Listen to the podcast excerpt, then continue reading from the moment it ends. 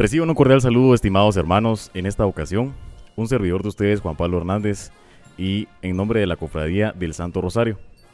Es para mí un verdadero gusto eh, compartir con ustedes eh, a través de estos medios a partir de ahora. Tales son las plataformas YouTube, Spotify, Google Podcast, Apple Podcast, Facebook e Instagram, que sin lugar a duda es para la Cofradía del Santo Rosario un gran cambio debido a que compartiremos con todos ustedes em, algunos mensajes, tanto catequéticos como informativos, a través, como les digo, de todos estos medios. Ahora, sin más preámbulo, pues quiero darles la más cordial bienvenida a dos invitadas especiales que nos acompañan en esta ocasión. Rosario, con quien tengo gusto de compartir micrófonos en esta ocasión. ¿Qué tal Juan Pablo? Muy buenas tardes, buenas noches y buenos días en, la, en el horario que lo vean. La verdad es que para mí es un gusto compartir con ustedes el micrófono y sobre todo con audiencia, ¿verdad? Porque estamos llegando un poquito más allá, ahí sí que a favor de la tecnología. Gracias Rosario. También como invitada de parte de la Cofradía del Santo Rosario tenemos a la encargada general de la misma, Teresa López. Bienvenida. Buenas tardes a todos los cofrades que nos sintonizan, a todos los que siguen nuestras eh, redes sociales. A ustedes, chicos, muchas gracias por la invitación y pues, como decía Juan Pablo, iniciamos esta serie de nuevas formas de comunicación. Esperamos sea de su agrado. Muchas gracias, Tere. Y pues comenzando, sin dándole tanto preámbulo, la verdad es que para mí eh, preguntar esto es de la emoción y me imagino que también para los cofrades. Para Tere, en este momento, que se siente que sea la primera procesión de la cofradía, después de dos años de pandemia y que sea ahorita, ahí sí que en la festividad de la Rosa. A ver, ¿cuál es la emoción? ¿Cuál es el sentimiento? Cuéntanos. Pues les comento, ¿verdad? Que la emoción sigue siendo la misma, el nerviosismo sigue siendo el mismo, eh, todo lo que va relacionado a los preparativos para esta festividad de la Rosa, pues siempre nos genera un movimiento mucho más eh, eh, alto, ¿verdad? De lo que normalmente trabajamos dentro de la cofradía. Sin embargo, pues esta primera actividad post pandemia definitivamente tiene un eh, sabor mucho más grato para todos, ¿verdad? Para todos dentro de cofradía y obviamente seguro, seguro para nuestros cofrades será eh, de mucha alegría y de mucha emoción volver a estar al lado de nuestra Santísima Madre. Gracias, Tere. Pero antes también de entrar de lleno en los detalles que quizá más adelante tengamos de la actividad de la festividad de la Rosa, quisiéramos también conocer un poco acerca de cómo Teresa López vivió estos dos años sin cortejos profesionales que sin lugar a duda ninguno de nosotros esperábamos que íbamos a experimentar en alguna vez en la vida. Sí, definitivamente han sido experiencias eh, de vida, han sido experiencias que a todos nos han traído eh, cosas positivas y, por qué no decirlo, también cosas negativas. Sin embargo, em, centrémonos en las oportunidades que esta pandemia nos ha dado. Eh, justamente lo que hoy estamos haciendo aquí es parte de lo que aprendimos a hacer por la por la pandemia, ¿verdad? Teníamos que siempre llegar a los cofrades y, por supuesto, teníamos que buscar los medios de hacerlo. No podíamos hacerlo de forma presencial, sin embargo, buscamos alternativas, buscamos medios, buscamos oportunidades para poder estar siempre cerca de usted, señor cofrade. Gracias, Ter. Y para conocer un poco más acerca de la opinión personal de Teresa López, ¿Ella cómo recordará la parte del COVID-19? ¿Cómo lo experimentó y qué reflexión nos puede dar acerca de esta pandemia? Creo que, como dijimos desde el inicio, ha sido eh, un tema de oportunidades. Sin embargo, personalmente, yo tengo que compartir con ustedes que al igual que muchos guatemaltecos, en algún momento sintió miedo, en algún momento sintió eh, tristeza, en algún momento sintió ese aislamiento que nos obligó la pandemia, eh, todas esas emociones y todos esos sentimientos eh, nos, nos fueron cambiando la vida, ¿verdad? Definitivamente nos fueron cambiando la vida, nos fueron dando oportunidades de ver de una perspectiva diferente, en nuestra vida personal, darnos cuenta lo dichosos que éramos eh, en una vida normal previo a la, a la pandemia, todo lo que teníamos y que en un momento se fue.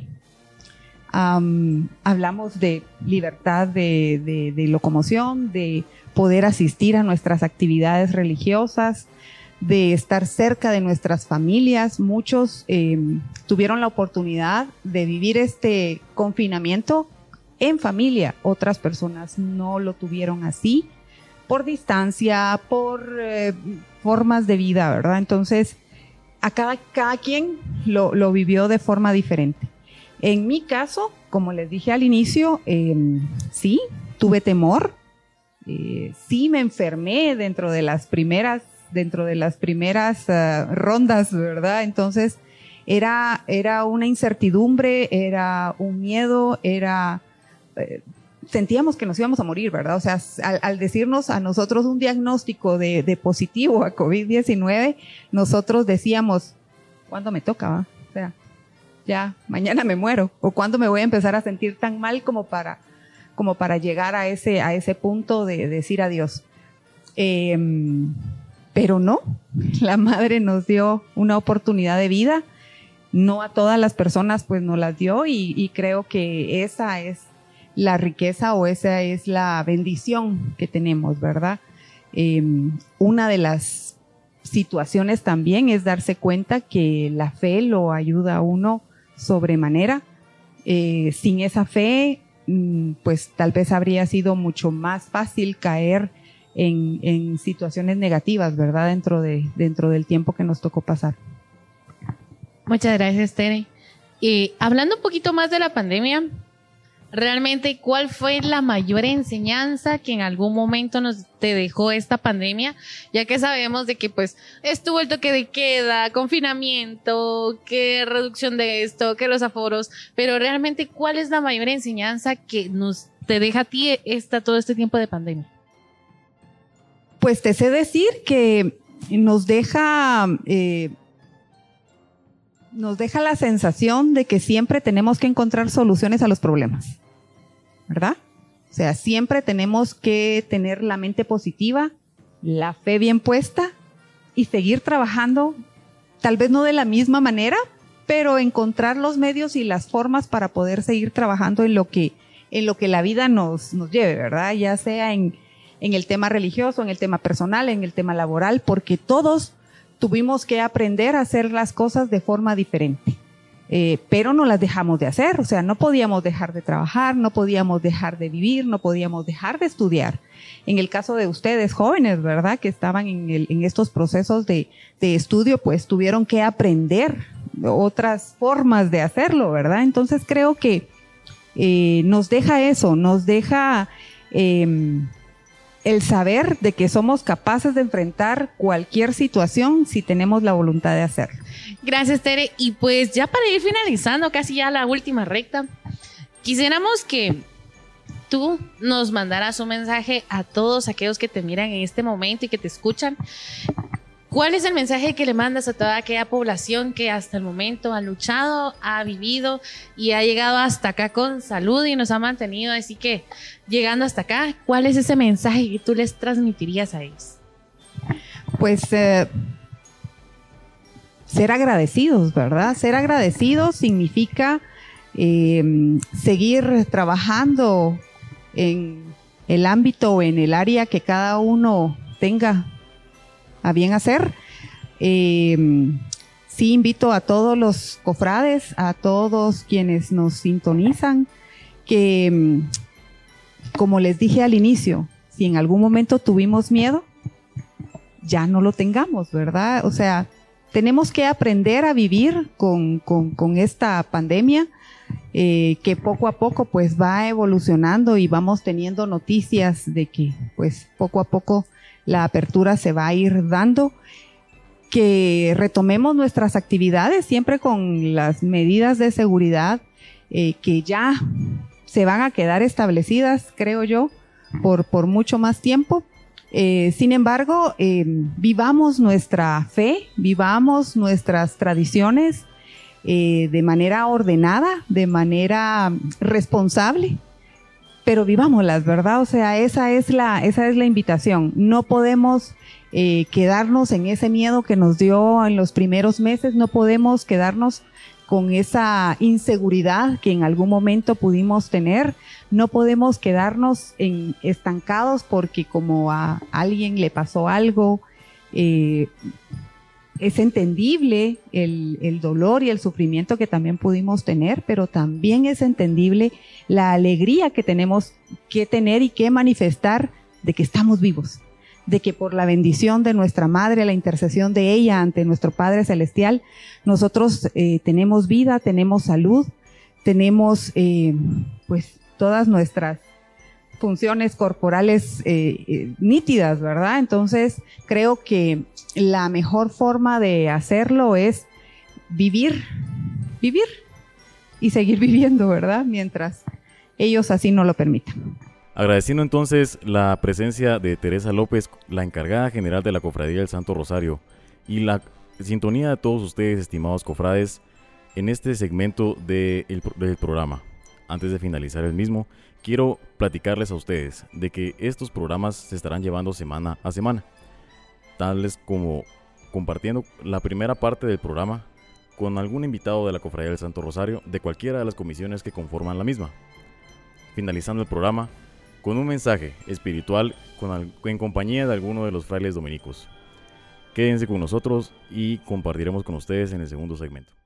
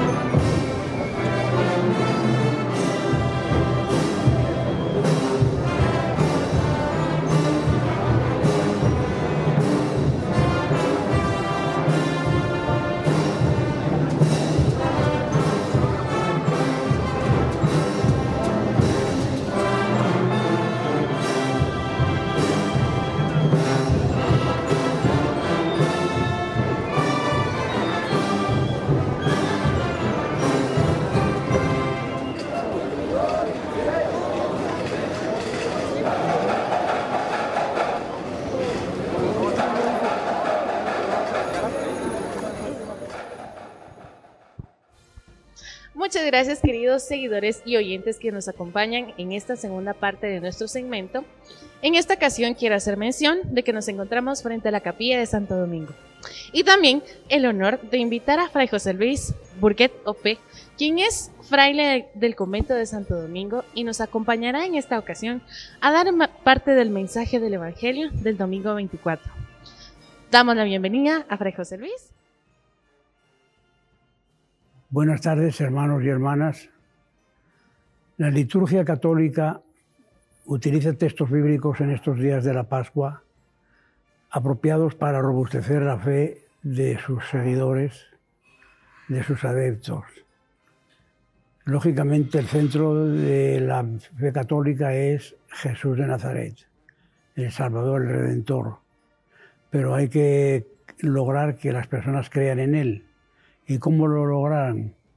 Pues haciendo una vida de servicio total al prójimo, de tal manera que no queda para duda de que aquel que hizo y mandó a hacer esto, de amar al prójimo y a, hacer el bien todo lo posible, sin cansarse, es el mero, mero salvador del mundo.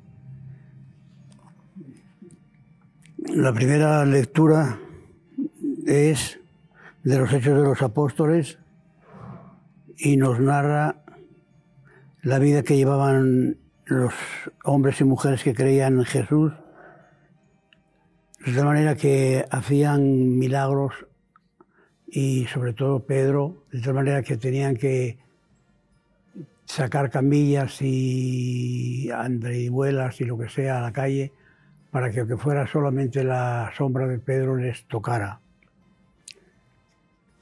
Pero el episodio más importante que narra eh, la liturgia de estos días, de hoy concretamente, es el, episodio de cuando Jesús aparece a sus discípulos que estaban encerrados la noche de la, de la resurrección y no estaba Tomás con ellos. Cuando llega Tomás le dicen, hemos visto al Señor y Tomás que no lo creía. Bueno, pues esto tiene una importancia enorme para nosotros seguidores de Jesús a distancia de mil y pico de años, porque es el mismo Señor que se apareció entonces a Tomás a, los ocho días, se apareció a Tomás y le dijo, mete aquí tu mano y, tus dedos en mis llagas. ¿Ustedes creen que Tomás eh, se haría tan incrédulo que hasta que no metió de verdad las, manos y los dedos en sus llagas, no creyó, no. Tomás seguramente que al ver a Jesús vio que era el mismo que había muerto y fue cuando dijo aquellas palabras que hoy se repiten después de la consagración muchas veces, Señor mío y Dios mío. La duda de Tomás tiene una importancia grande para nosotros porque si él tuvo la tentación de no creer en Jesús resucitado, habiendo vivido con Él y viéndole personalmente, ¿qué va a pasar con nosotros que no le vemos ni sabemos nada de Él, nada más que lo que nos narran los Evangelios y San Pablo? Finalmente, el libro del Apocalipsis nos narra las, las hazañas, las peripecias que tiene que hacer el discípulo de Jesús para atraer a, otros fieles a, creer en Jesús. Hay que estar dispuestos a arrostrar dificultades y penurias y contradicciones y todo lo que ustedes quieran, pero todo ello no forma una duda. No, no es dudar, sino asegurarse, igual que la Virgen María se aseguró que era verdad el mensaje que estaba oyendo. En definitiva, la liturgia de hoy nos hace ver que Jesús es el todo de nuestra vida, que por Jesús se puede vivir y morir bien santamente, que además se llama día Domingo de la Misericordia. Domingo de la Misericordia porque es el comienzo de la oración, de la oración de la, de la misa. Dios de eterna misericordia, que reanimas la fe de este pueblo. Aumenta en nosotros, primero se reconoce que Dios es misericordia, pura misericordia. Después que aumente en nosotros los dones de tu gracia, para que comprendamos mejor la excelencia del bautismo que nos ha purificado, la grandeza del Espíritu que nos ha regenerado y el precio de la sangre que nos ha redimido. Es decir, aquí nombras, sin decirlo expresamente, los tres sacramentos de la iniciación cristiana, el bautismo, la confirmación y la Eucaristía. Es en la, la jornada de la misericordia, instituido por su santidad Juan Pablo II, para hacernos ver que la, fe tiene que ser operativa, tiene que ser viva, no una fe muerta consistente en creer verdades o dogmas de fe. La fe tiene que ser una actitud, una manera de vivir, un estilo de vida donde prevalezca el amor al prójimo, como se dice en las llamadas obras de misericordia, que ustedes saben son 14 oficialmente, aunque puede haber muchas más, dependiendo de las necesidades del prójimo. Una obra de misericordia es una ayuda, un favor que se le hace a una persona que carece de algo. Bueno, pues la misericordia tiene un papel importantísimo en la vida de un cristiano. De tal manera que yo les reto, hermanos y hermanas, a que hagamos cada día por lo menos una obra de misericordia. Puede ser dar de comer a un hambriento, puede ser darle posada a una persona que no tiene vivienda, puede ser visitar a los enfermos o puede ser cualquier otra cosa necesaria para la vida y que no tiene manera de, solucionarlo. El Domingo de la Misericordia es una ocasión muy buena para repasar nuestra fe en Jesucristo nuestra, nuestro apego a Jesucristo, que no es de palabra meramente, sino que es de, verdad y de espíritu total. Seguimos las huellas del Maestro, seguimos las huellas del, del jefe, seguimos las huellas del hermano mayor que dio su vida por nosotros y que está esperándonos para darnos la vida eterna. Agradeciendo entonces el mensaje de Fray José Luis Burguet, OP, quien compartió con nosotros en esta ocasión el Evangelio de este día domingo. Y para añadir un poco al mensaje que él nos extendió anteriormente, como dijo el Señor, dichosos los que han creído sin haber visto hermanos. Entonces, para ir finalizando con este programa, agradeciendo nuevamente la compañía de Rosario en esta ocasión. Muchas gracias Juan Pablo y esperamos que ustedes también nos acompañen a la próxima y sigan pendientes de las redes sociales. Así que nos vemos pronto. Gracias y adiós.